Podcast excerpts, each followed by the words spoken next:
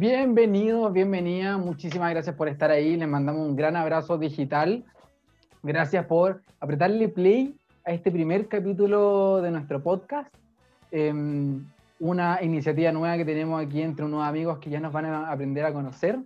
Nos gusta hablar de política, pero también nos gusta reírnos de la política. Eso es lo que le queremos entregar en este podcast una vez a la semana, todos los domingos. Em, así que por favor, Síganos en nuestro programa, síganos en nuestras redes digitales, en nuestras plataformas. Vamos a estar en Instagram, más adelante les vamos a entregar la cuenta, pero estén ahí. Les queremos bajar la política a ustedes.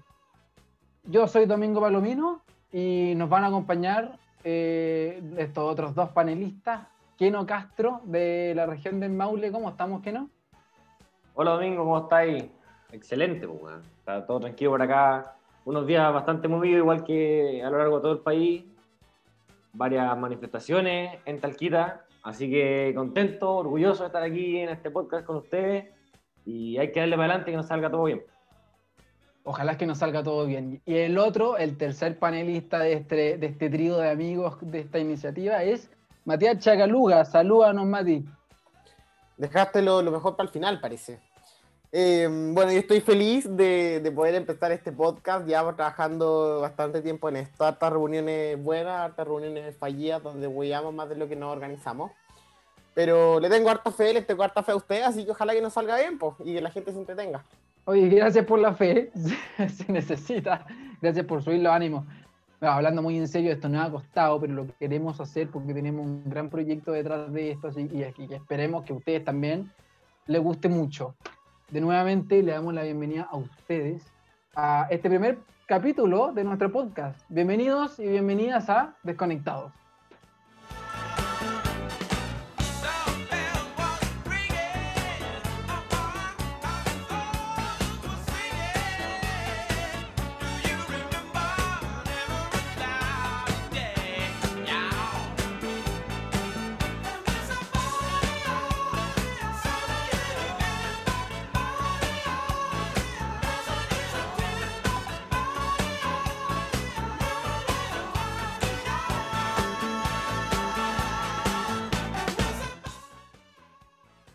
Oye, vamos a partir hoy día con nuestro primer capítulo de nuestro podcast Desconectados.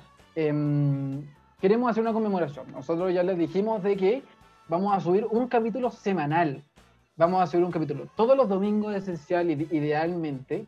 Y lo, queremos, lo que queremos hacer es bajarle la política a ustedes, tratar de traducir esta cosa política y toda esta cosa que está pasando en la cúpula del poder, ojalá poder aterrizarla a gente como nosotros, eh, las y los jóvenes que algo quieren cachar de política o que están interesados en política, nosotros aquí vamos a bajar la política, vamos a hablar de la contingencia semanal, vamos a hacer diagnóstico, análisis, pero también nos vamos a reír porque siempre sale algo para reírse de la política que quizás en los paneles de discusión de los medios formales no pasa tanto. Bueno, nosotros nos vamos a reír porque de que hay que reírse, hay que reírse y esa es un poco también nuestra misión para ustedes.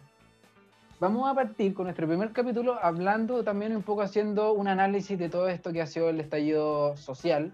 El domingo recién, que pasó recién, fue el aniversario primero del estallido social. Ya fue hace un año esto y hay muchos diagnósticos, mucho análisis que podemos hacer. Y aquí nosotros como entre secundarios y universitarios, que somos los tres, eh, tenemos muchas cosas que decir y compartirles, pero también más allá de opinar, también lo que, lo que queremos hacer es bajarle información.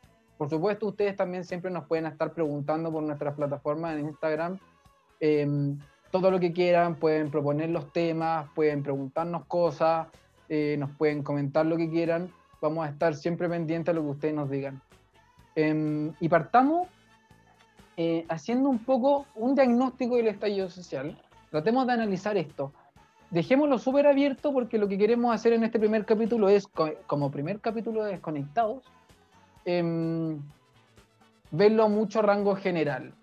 Em, así que, ¿qué no? Si queréis ser el primero en, compartir las primeras ideas que tú tuviste en el estallido social, si nos remontamos, para ti, ¿cuáles son las cosas esenciales que sí o sí hay que tener presente de, de todo esto que ha pasado? Oye, sí, eh, mira, antes de partir, quiero hacer una mención especial a nuestra banda sonora porque qué tema tenemos en nuestro podcast. ¿ah? sí, dale. Es muy bueno. Oye, eh, mira, yo de hecho les voy a contar una historia. El día 18 de octubre del 2019 yo justo viajé a Santiago. Llegué a eso de las 7, 7.30 al terminal de buses en, Santiago, en la estación central, si no me equivoco. Y ahí caché que estaba la cagada. Si queda en la estación central, pero estaba la cagada, pues, bueno. O sea, yo era un weón, hay un individuo cualquiera y veía bomba arriba, molotov, weón, las micros se quemaban. Ah, pero espérate, una cagada violenta, no era una weá que había mucha gente. No, weón, no, no, eran focos de violencia para nada generalizada dentro de la Alameda Santiago, ¿sí? Y weón, yo no cachaba ni una, aparte que yo había salido el día anterior y andaba medio cañado, pues, weón. Así que dentro de toda mi preocupación, crucé y le compré una sopaipilla a una señora que estaba vendiendo ahí un poquito de ketchup, pa, para bajar un poquito los niveles, pues, Ya. Y al final, por cosas del destino, me encontré con una prima, mi prima cachaba la weá, y tomé un Uber ahí, ahí al, departamento. Prima santiaguina. Prima santiaguina, por supuesto. Milagro de la vida, pues. Si no, capaz que todavía estaría ahí este, escondiéndome de las piedras.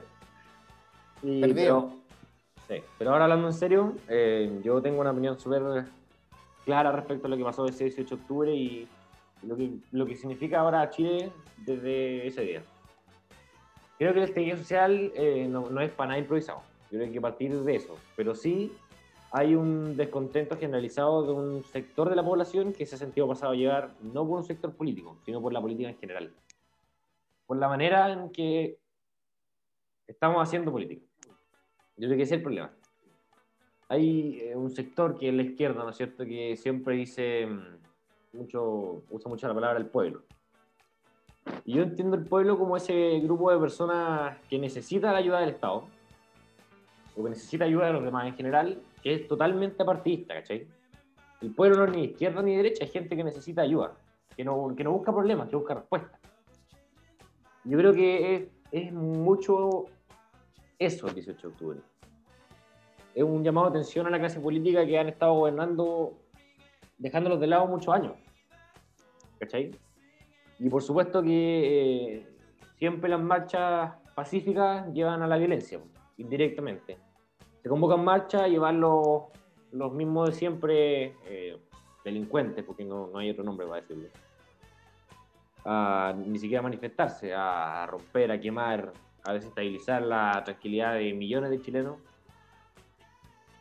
por lo tanto, sí, hay todo un tema con el orden público. De hecho, hay una gran parte, hay un, gran sector que, bueno, justamente lo que tú puedes mencionar quizás un poco, que es, quizás la izquierda, que al final la crítica que le hacía a la derecha era esa, pues, como que en realidad, y que son diagnósticos que hacen hasta el día de hoy, que la derecha y el gobierno se, se encapsuló en preocuparse por el orden público, por la violencia, y, por, y en realidad andaban concentrados mucho de condenar la violencia y mucho de eh, expresar su repudio a esta violencia y de que esto no puede ser así, más que como, em, como quizá un poco Alfredo Joinant, de, panelista y columnista de Mesa Central, que hablaba de Mesa Central, decía esto en Mesa Central domingo 18 de octubre, que era más esta cuestión de de que el gobierno, como les repito, se encapsuló en esto de la violencia y no vio esta,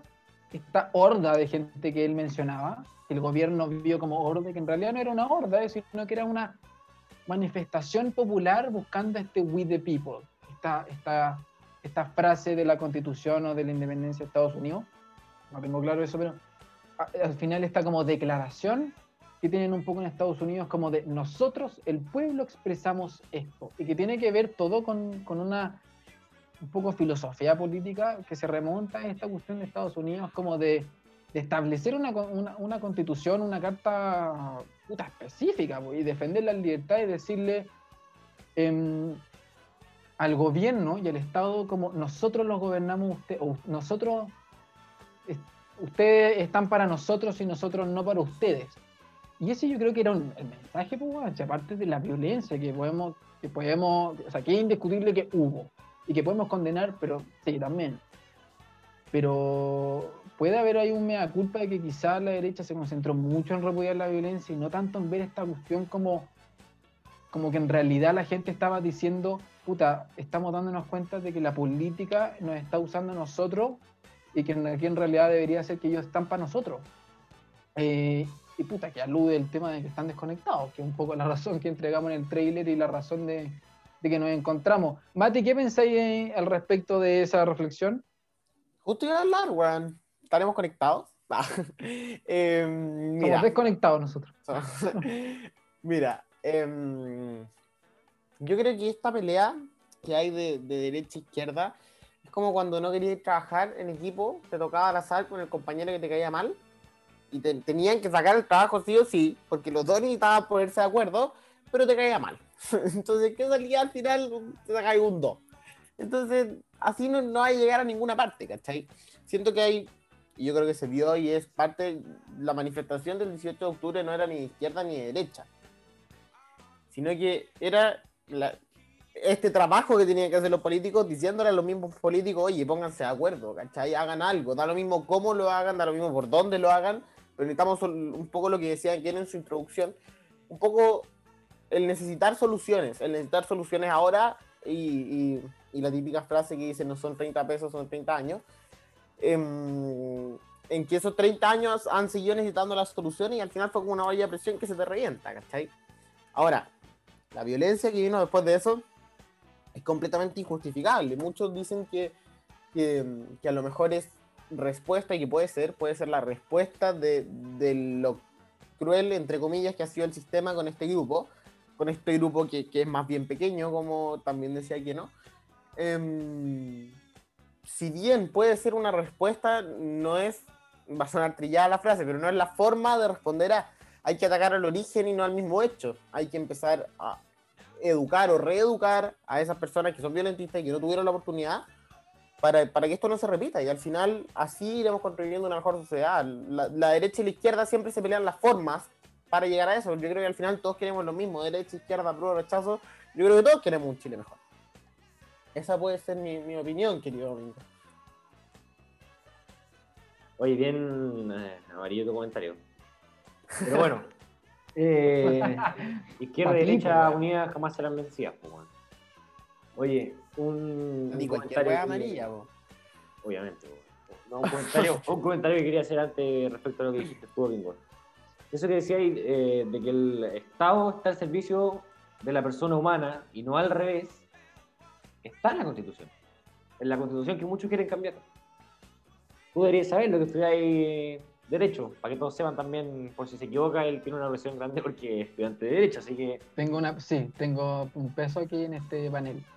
Sí, justamente, y de hecho una de las primeras cosas que te enseñan en Derecho Político, en ramo de primer año, es que mm, las instituciones están para la gente y que, y que es un error Em, y que quizás algunos podrían decir de que es un error que puede cometer la izquierda, que las instituciones son un medio para el fin eh, que es la persona, porque la persona es un fin en sí misma, no es un medio para otra cosa.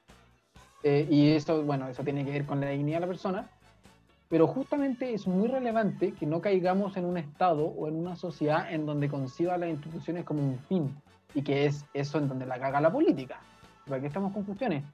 Y eso tiene que ver también con un poco con la búsqueda de, de, los propios intereses de los mismos políticos y la pérdida también de que en realidad el Estado está para un bien común y no para el bien propio. Sea, justamente eso es lo que hay que cambiar. Muchos ven la política como un fin cuando la política es un medio para un fin. ¿Cachai? Y eso es en gran parte porque se ve como algo súper lejano, como la política está desconectada de la realidad, valga la redundancia, desconectada de la gente, desconectada del pueblo, díganle como quieran. Y eso es en gran parte por culpa de los políticos, del ego del político, que yo estoy arriba de todo, compadre, y, Ya quedaba demostrado, el mismo Gutiérrez cuando lo fiscalizaron, no, pero yo soy mayor autoridad que, que usted.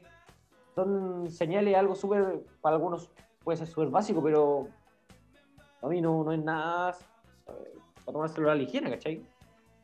Bueno, y yo creo que esa desconexión, porque yo creo que la palabra que más, más vamos a repetir en, en los 102.000 capítulos que tenga este podcast, va a ser desconectado. Ojalá no vaya tan bien, ¿ya? Eh, yo creo que la principal causa de la desconexión no viene hace 30 años, viene hace mucho más tiempo. El, el dicho son 30 pesos, no, no son 30 pesos, son 30 años. Yo creo que son mucho más de 30 años. Yo creo que la desconexión política viene desde hace mucho más tiempo y, y en el fondo ha sido esta misma clase política un poco irresponsable y vuelvo a repetir un poco desconectada, la que, la que no ha sabido mirar la situación del país porque, porque están muy, muy aislados de eso. Entonces, yo creo que el problema que tenemos que resolver es cómo acercarlos, cómo juntarlos, cómo, cómo hacer que entren en terreno y que se, se manchen los zapatos. Sí, bueno, y, eso también es parte como de, los diagnósticos miles que han habido que nosotros podemos hacer aquí.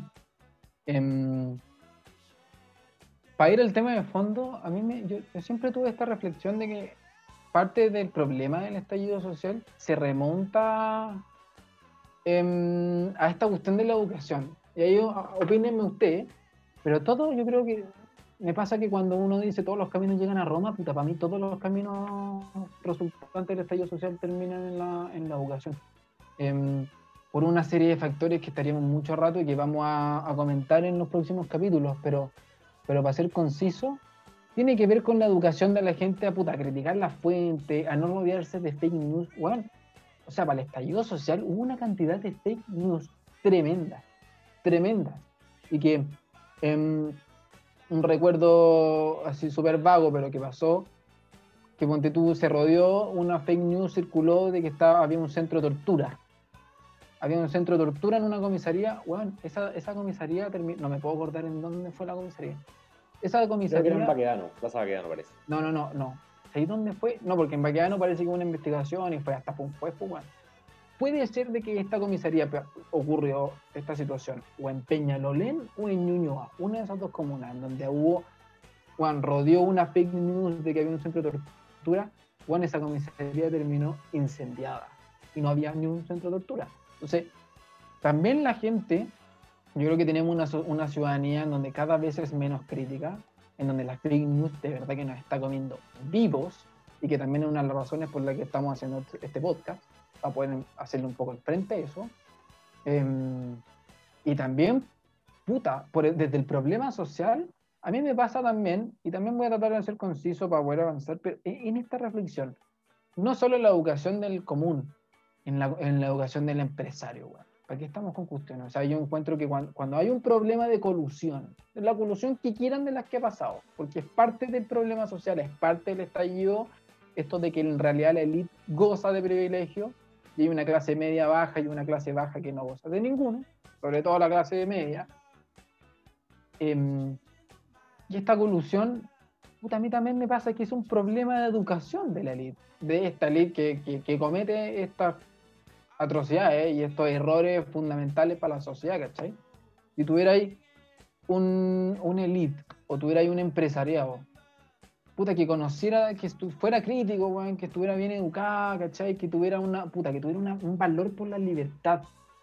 Si tuviera un valor por la libertad, de aquí instalo la palabra libertad, muy profunda y podemos hablar mucho de eso, de la libertad de él y de la libertad colectiva.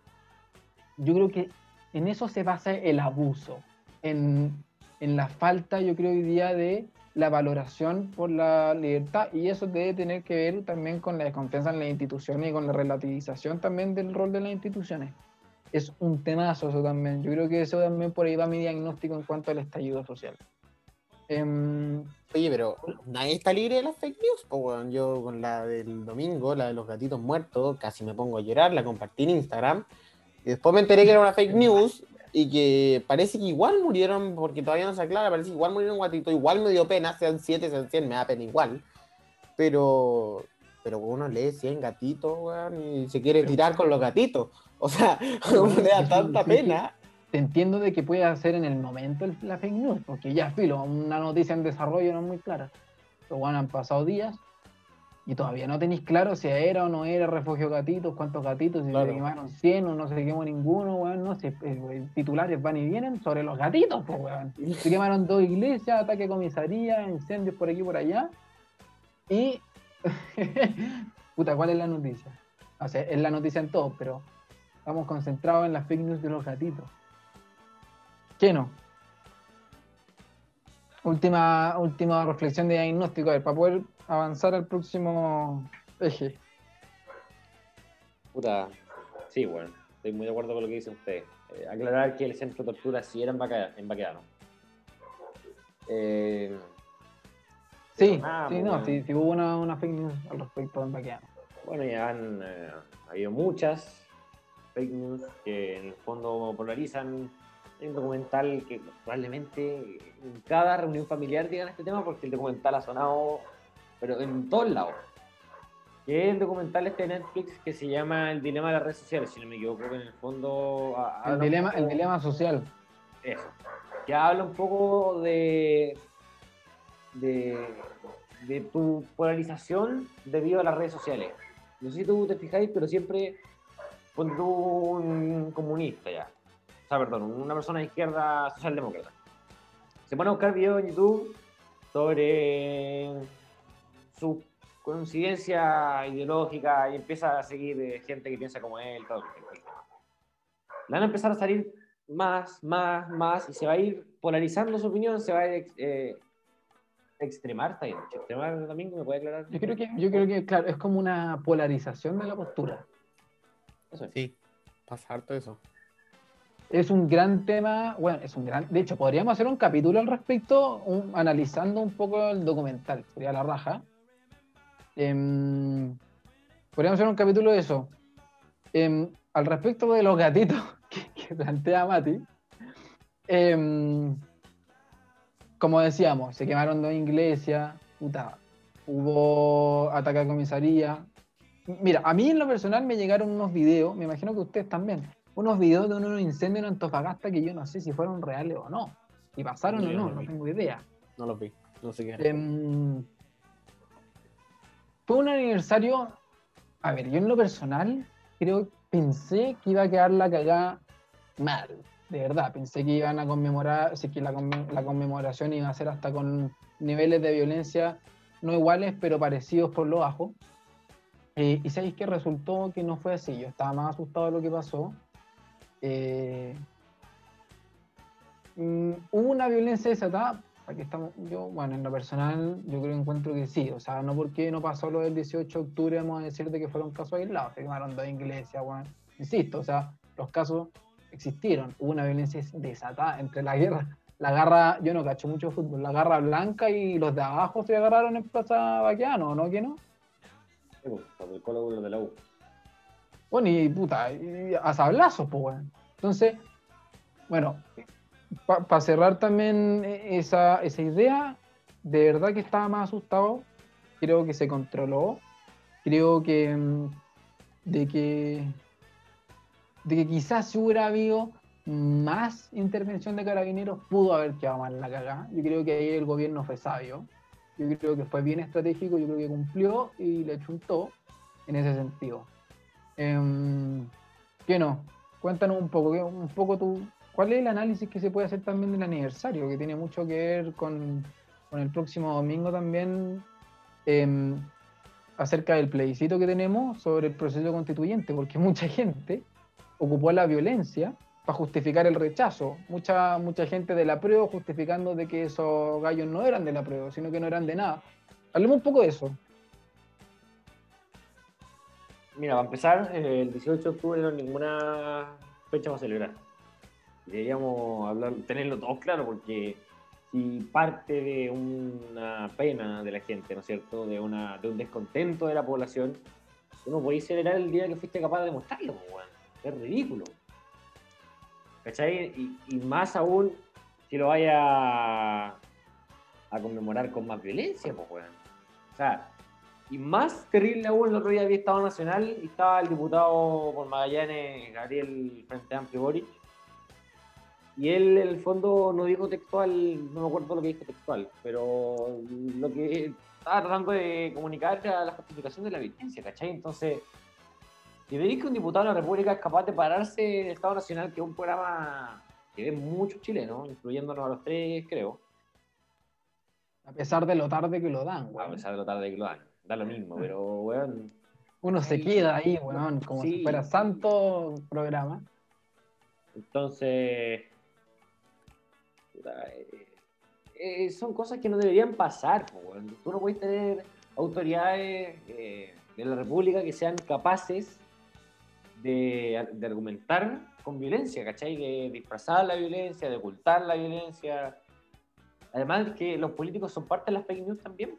El, mismo, lo, mismo, el mismo tema de la tortura de Baquedano, ¿quién lo, lo? Lo dijo la Beatriz Sánchez, si no me equivoco, en el Jado anduvo buscando eso y después se demostró que no era, no verdad, ¿no? Sí, no, bien, bien. A ver, es que el tema de la fake news ha sido, ha corrido un rol. Por eso, insisto, podríamos hacer un capítulo entero al respecto. Sí, es verdad eso. Em, en cuanto, a ver, en cuanto a este aniversario, Mati, con la reflexión también de yo pensé, un plebiscito bueno, histórico. Yo pensé que que iba a quedar mal la cagada, igual que tú. O sea, no, no, no vamos a decir quién no quedó la cagada, porque, porque igual hubo mucha, tanto manifestación pacífica como muchos eventos violentos, em, porque hay por los dos lados. Pero yo pensé que iban a pitearse el metro, y yo estaba, bueno, no, el metro no, por favor, ¿cómo me muevo? ¿Qué hago sin el metro? Y mm, yo pensé que iba a cagar de nuevo. Aparte, no, no salió barato el metro, no, no salió barato remodelarlo, fueron un, 100 estaciones vandalizadas, si no me equivoco, entre 100 y 109, por ahí 130 y tanto, más o menos. Y yo pensé que iban a ir de nuevo con el metro y, me asusté. me asusté con el metro, pero, pero bueno, no vamos a decir que, pasó nada, que no pasó nada, porque sí pasó. Em, se vulneró la, a lo mejor la creencia de, distintas personas, se vulneró, se vulneró la paz, porque este era un acuerdo por la, por la paz y la nueva constitución, pues bueno, y nueva constitución se va a ver el domingo si, si hay una o no. Em, pero paz a mí no me ha quedado muy clara, tampoco me, ha quedado muy clara de parte de todos los firmantes de velar y seguir velando y, procurar por la paz.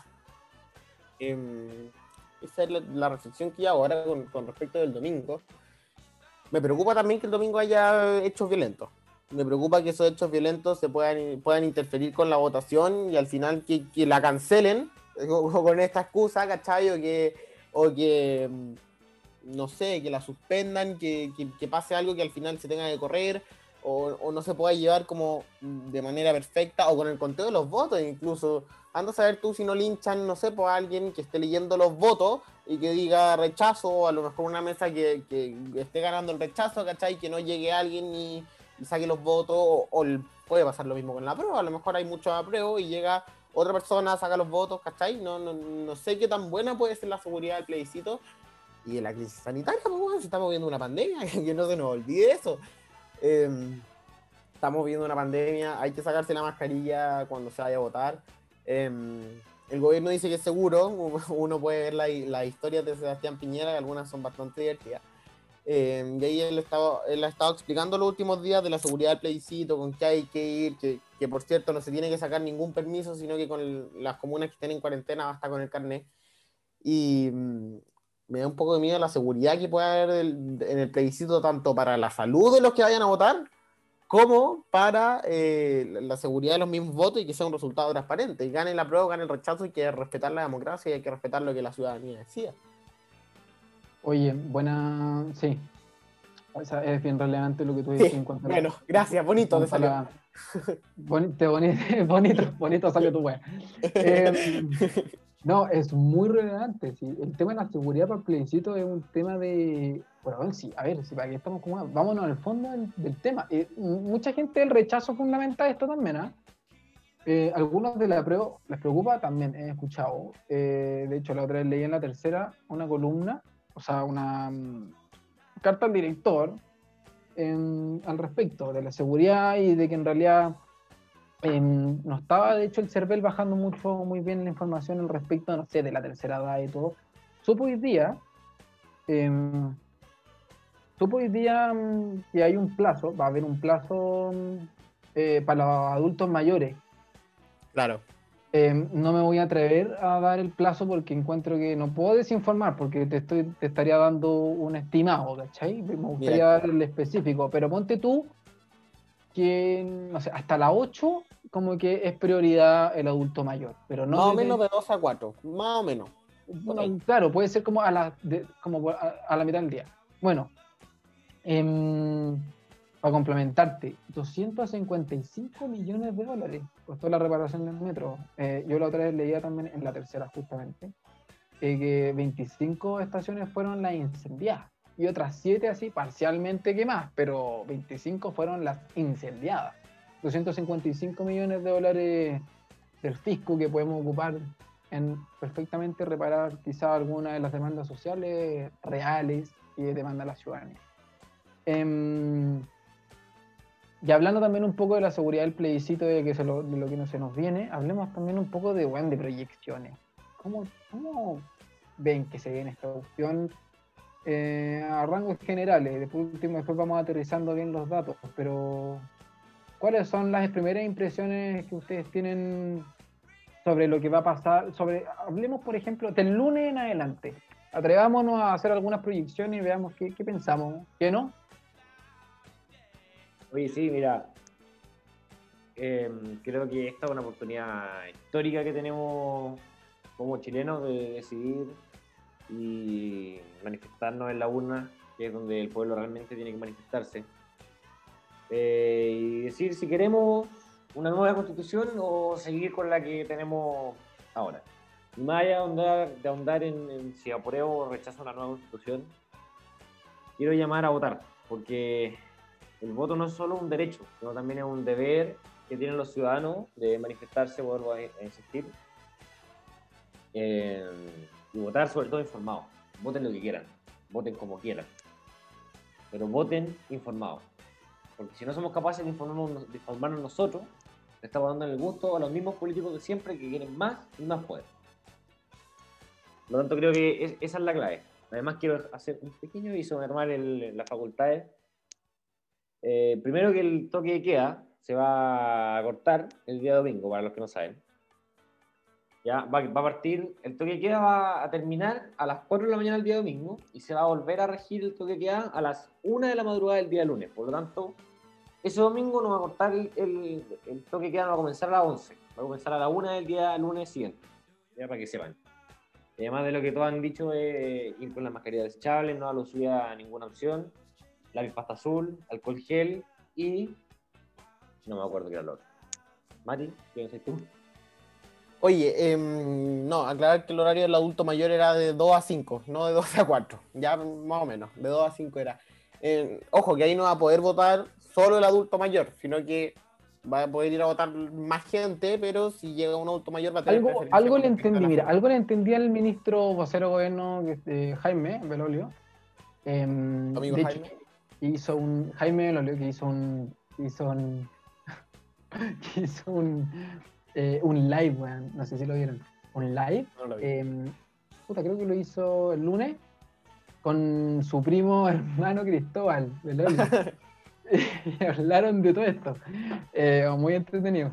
Se cagaron de la risa en hartas cosas, pero lo que le escuchaba un poco a Jaime, que ya en esos rangos de, mm, de horario que, mm, que, que dijo Mati, va a poder em, votar exclusivamente el adulto mayor y el que no es adulto mayor va a poder votar también en ese horario en caso de que no haya espera. Pero es bien exclusivo para el adulto mayor. ¿En Eso es importante también aclararlo. ¿Mati? Ya. Ah, no, sí. Em, Por eso, sí. Es que eso es el tema, de que, de que fue el vocero gobierno el que, el que lo dijo. Había, había, había una confusión, porque hay una información que subió el Cervel, hay otra weá que dijo el que dice Jaime. Belolio, bueno, claro. hay que tratar de aterrizar las informaciones, pero, pero para que se entienda. La mascarilla, el lápiz pasta azul, ojalá Big One, porque la otra, está, la otra estaba pasando unos apuntes en la universidad y ves que un lápiz pasta azul, Papermate, weón. Y a los weones, si nos escuchan Papermate, nos van a fundar. Estos weones, su lápiz, yo no sé si lo han usado, pero estos weones, como que transpiran tinta, es palo. Botan más tinta de lo que es necesario. Y yo después cerré, después cerré el cuaderno, lo, lo volví a abrir y estaba toda la tinta corrida, weón. Me quería asesinar. De hecho, saqué la hoja y volví a pasarlo a golpe. Así que no lleven papermate, lleven una- un lápiz pasta así lo más seco posible porque después el weón, el voto se les corre la tinta, va a quedar nulo. Oye, y juguemos algo. ¿Cuánto van a ser los resultados? ¿Cuánto porcentaje la prueba y cuánto porcentaje, porcentaje el rechazo? A ver, tírate uno de ahí. Espérate, espérate, espérate, espérate. Primero, mm, primero tirémonos un, un, un tanteo de, de cuántos van a ir a votar, porque la vez pasada fueron a votar alrededor de 7 millones de personas en la segunda vuelta entre Alejandro Guillé y Sebastián Piñera. Yo creo que ahora van a ir a votar unos 9 millones y medio de personas, más o menos. Pero, ¿Ustedes qué número pero, pero esa cantidad, ese porcentaje de personas fue cuánto, un 40% de la población, no voy a decir, ¿no? Eh, creo que están 15 millones habilitados, 12 millones habilitados más o menos. Era- Y era- votaron cuánto, unos 7, Bueno, En la segunda vuelta votaron creo. 7. cáchate. Mira, la verdad es que yo creo, en la primera, en la primera pregunta, yo te diría de que hay una gran... eh, a ver, la otra yo hablaba con una amiga, para hacer así como el ejemplo, hablaba con una amiga que no está ni con la política, en verdad. Y yo le decía, ya pues, pero ¿qué vaya a votar? Ya, Filo, me contestó su respuesta, ¿ya? Y después yo le dije, ya, ¿y, y- y en abril vaya a votar o no? Me dijo, no, ni cagando voy a votar en abril, voy a votar ahora porque es una cuestión más trascendental. po". Y, y no está ni ahí con la política, y aún ella entiende de que era una votación trascendental, pero de que ella en abril eh, no, no va a votar porque la lata. Y lo digo por dos razones. Una, porque se puede entender, eh, primer- en primer lugar, de que mucha gente, creo yo, va a ir a votar para plebiscito por una cuestión de que se entiende, hasta la gente que no le importa mucho informarse política, de que es una votación trascendental.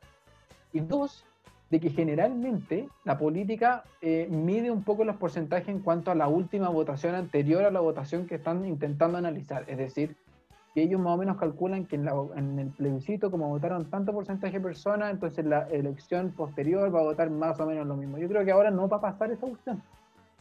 Fíjate un número, pues, weón. yo creo que va a votar. A ver. Yo creo que en el plebiscito sería. No podemos admitir de que todo el mundo va a ir a votar.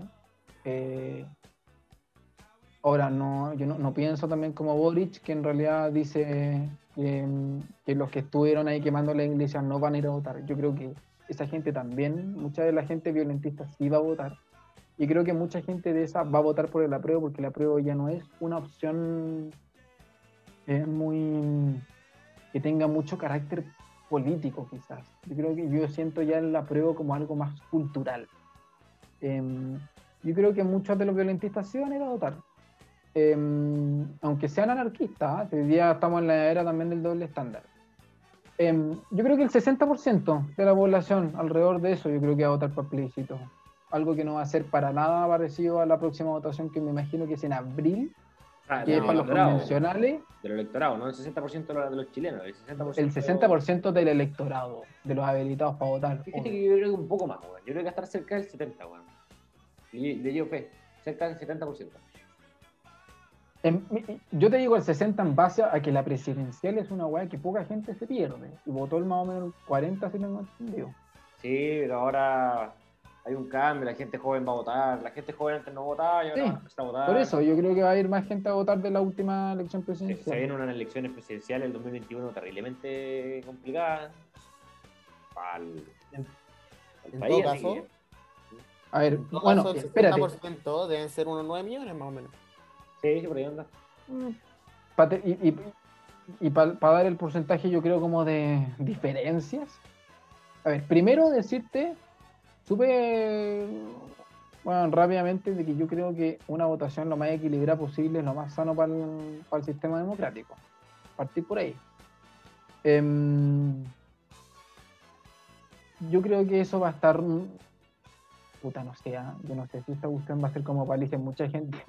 Obvio, hay mucha gente del rechazo que dicen que casi que, que de verdad que creen que van a dar la vuelta y pueden dar la sorpresa. ¿ah? Yo creo que esa weá no va a pasar. Yo creo que Weá va a ganar en la prueba. Em, Ahora, también hay mucha gente del apruebo que no quiere. que- o sea, estaba lo más confiada que hay. La otra vez hablaba con una amiga que va por el apruebo y no va a ir a votar porque estaba convencida de que va a ganar el apruebo. Eh, y se repite, yo creo, el llamado a votar también. Pero bueno, yo creo que eso va a ser, no sé, bueno, un 70, 75. Yo creo que el apruebo quizás gane entre un 70, 75.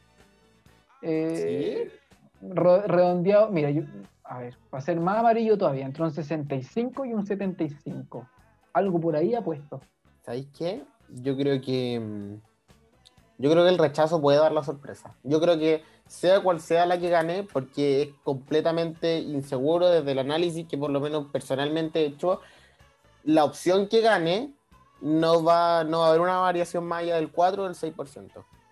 Puede ser del 10, pero ya sería mucho. Yo creo, yo creo que incluso el rechazo puede dar la sorpresa y ganar un 52-41. Sí, ¿cachai? No, weón, es que me imagino la cara de, no sé, Boric, Jackson, o no sé, weón, Yo creo que la va a dar. Pamela- A la Pamela Giles, weón, da vuelta. Yo creo que la va a dar porque mucha gente le pasa lo que le pasa a tu amiga. No va a ir a votar porque está confiada en que va a ganar. Y bueno, mucha gente en rechazo tampoco va a ir a votar porque piensa que está perdida.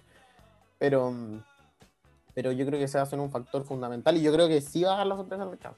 Por eso 60, creo de que no va a 40, votar tanta gente, ¿ah? Porque hay gente muy confiada y hay otra gente que no está ni ahí. ¿Qué no? Yo creo que va a ser un 60-40. 60 pruebas, 40 rechazo. Cerca de eso. Quizá un poco más el. Pero mira, si el rechazo saca entre 40 a 40 o más de 40, significa que la derecha tiene grandes posibilidades de, de competir seriamente en una presidencial eh, el próximo año. No, toda la ¿Tú- derecha, ojo. ¿Tú crees que está condicionado el rechazo con.? Yo creo que eso. Eh, ¿Sabéis andamos Mira, weá, pues, ¿para qué, para qué andamos? Claro. ¿para qué, anda, ¿para qué vamos a ir con weá? Sí, el rechazo está más acondicionado a la derecha, pero está más acondicionado desde. aquí estamos con hay- la- hay de la centro derecha. derecha a la izquierda radical, weón. O sea, No, pero ojo, ojo. Hay, hay gente izquierda que rechaza, weón. Que nos hacen ver. Sí, yo también creo. Sí. Yo también que, creo, Que no, que te digan que solo los que aprueban son todos de izquierda y de centro. No, hay gente. Pero yo creo Esa, que. esa es como yo la creo- ex concertación, pues, weón. Sí, eso te iba a decir. Yo creo que hay gente, hay gente de la centro izquierda y que sí, podríamos decir de que es ex concertación de que va a votar rechazo. Es más, em, no sé si puedo dar nombre, en verdad, no, no me atrevo a dar nombre. Igual pensé en dar un nombre, será el que- Yo mismo. sé que, yo sé que hay gente, eh, por ejemplo, de Convergencia Liberal, ¿cachai?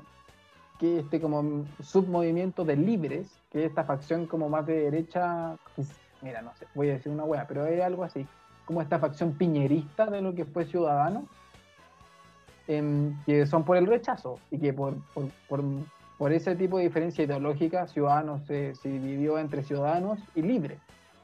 Y en Libres, bueno, está aquí, puedo dar, está la Mariana Elwin, está Sichel, quizás por Yo ahí. creo que hay está ex DC, ¿eh? Juan José Santa. Cruz, que es un, es un ex DC, ¿cachai? Ojo con Y la ahí hay una parte que podríamos decir que fue de una centro izquierda hace no tanto rato que va por el rechazo. Ojo con la Mariana del Buño, te voy a explicar por qué. Y en general con la democracia cristiana y el sector religioso en Chile. Porque para el sector religioso es súper importante que estén eh, resguardados, entre comillas, sus su ideales. ¿Cachai? Entonces un religioso no, no, no va a votar por una constitución eh, teniendo bastantes probabilidades de que legalice el aborto, por ejemplo. Para un religioso esa hueá es súper importante, ¿cachai? Y le digo porque conozco un caso de una persona que es sumamente religiosa y estaba muy full por el apruebo y de repente dijo, oye, ¿sabes?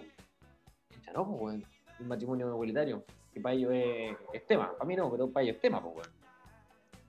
O el aborto, o la iglesia, la libertad de culto, la religión los colegios, ah, y ahí empiezan... Y yo creo que la Mariana Elwin va a ser la primera, la primera en reconocer si la constitución, si gana la prueba y la constitución queda mala, la Mariana Elwin no va a tener ningún problema en decir esta cual quedó mala, se acabó. Chao. Oye, bueno, es muy antecedente, corto, así también consenso mensaje. Muy buen antecedente se relata en, en este en columna que salió el aniversario del 18 de septiembre, una columna de una, puta, valga la redundancia, columnista del Wall Street Journal. Una columna acerca del plebiscito, acerca de lo que nos acercamos. Es una muy buena columna. No es tan larga, eh, pero da un antecedente A ver, primero decir de que esta columnista que es norteamericana, si fuera chilena, iría por el rechazo, eso es indudable, pero da un antecedente muy bueno de la experiencia brasilera, diciendo que el, que, que el mismo presidente de la época relataba que bueno, quedó una constitución de lo más incoherente que hay. Ahí ante- del antecedente brasileño decía de que todas las organizaciones civiles fueron a demandar lo que ellos querían para la constitución. Y el Congreso en ese momento, porque parece que los brasileños lo hicieron con, con Congreso Constituyente, bueno, muy pocas de las demandas de la organización civil se rechazaron. Muchas, la gran mayoría se adoptaron. Entonces se transformó en una constitución mucho que consagró mucho el derecho social y, derechos.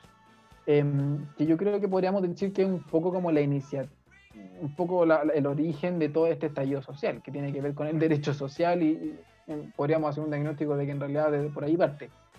Em, muy interesante columna, de verdad se los recomiendo. Eh, y si nos hablan, y- y nos pueden hablar a la página de Instagram y si la quieren, feliz se la mandamos. Em, Domingo la tradujo. Estamos en el. Sí, yo la traduje. Este en inglés, la huevo. No, la traduje, así que felices la mandamos. Oye, estamos en el tiempo. em, nos quedaron. Yo creo que nos quedaron ideas que, que compartir. Pero ¿Al se- segundo se nos- capítulo, bueno, se nos van a venir más capítulos. Estamos muy entusiasmados con esto. Em, les queremos agradecer de verdad de, estar ahí. Muchísimas gracias por, por conectarse a nuestro podcast. De verdad es un proyecto nuevo. Somos tres amigos que nos conocimos en el ámbito político.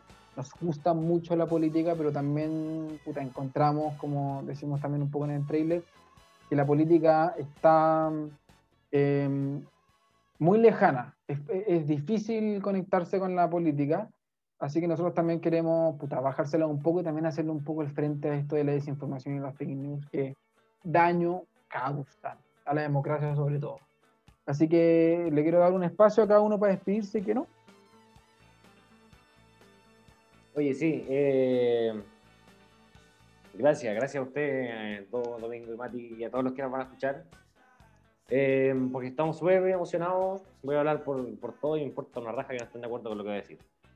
Estamos súper contentos, súper emocionados del, del, del, del proyecto que estamos levantando porque nos costó, nos costó harto. ¿eh? Eh, nos costó harto organizarnos, coincidir con los tiempos. eh, bueno, como todos los proyectos.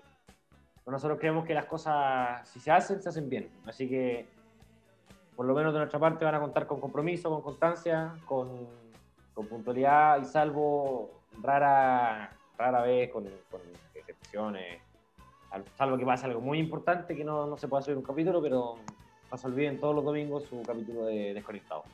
Y discúlpenos si perdemos la serie de repente. Hoy día yo creo que no mantuvimos serio, ¿ah? mantuvimos la compostura, pero evidentemente de claramente. repente la vamos a cagar. Mati. Eh, Oye, eh, me emocionó que no, su entusiasmo. Me- yo creo que se, me, se me puede cortar la voz. Eh, no, muchas gracias a todos los que nos están escuchando. Es un proyecto que está recién naciendo, pero que esperamos que vaya bien, porque primero nos encanta conversar de política. Estos 45 minutos, 46, 47, se nos pasaron como dos minutos. Eh, ojalá a ustedes les pase lo mismo y les guste el podcast. Si esa es la idea, y se informen también y, y nos escuchen. Oye, y justamente la idea es esa, si nosotros también queremos hacer una especie también de contribución, un poco cliché esto, pero un poco de contribución también a las juventudes que quieren tratar de entender esta weá que pasa en política, y como les decíamos al principio, es tratar de entender esta cuestión que pasa en la cúpula del poder que parece lejana, y que evidentemente el 18 de octubre demostró de que está eh, muy lejana. Em, por favor, háblenos en nuestra plataforma. Nosotros queremos hacer eso, esto con ustedes. Propónganos temas, vamos a ver si lo hablamos, pero por favor, construyamos esto juntos también. Nosotros estamos muy abiertos que ustedes colaboren con el contenido que nosotros armamos. Felicidad de armarlo con ustedes. Em, nuevamente, bienvenidas y bienvenidos a este nuevo podcast y a este nuevo proyecto. Y muchísimas gracias por conectarse. Esto fue Desconectado.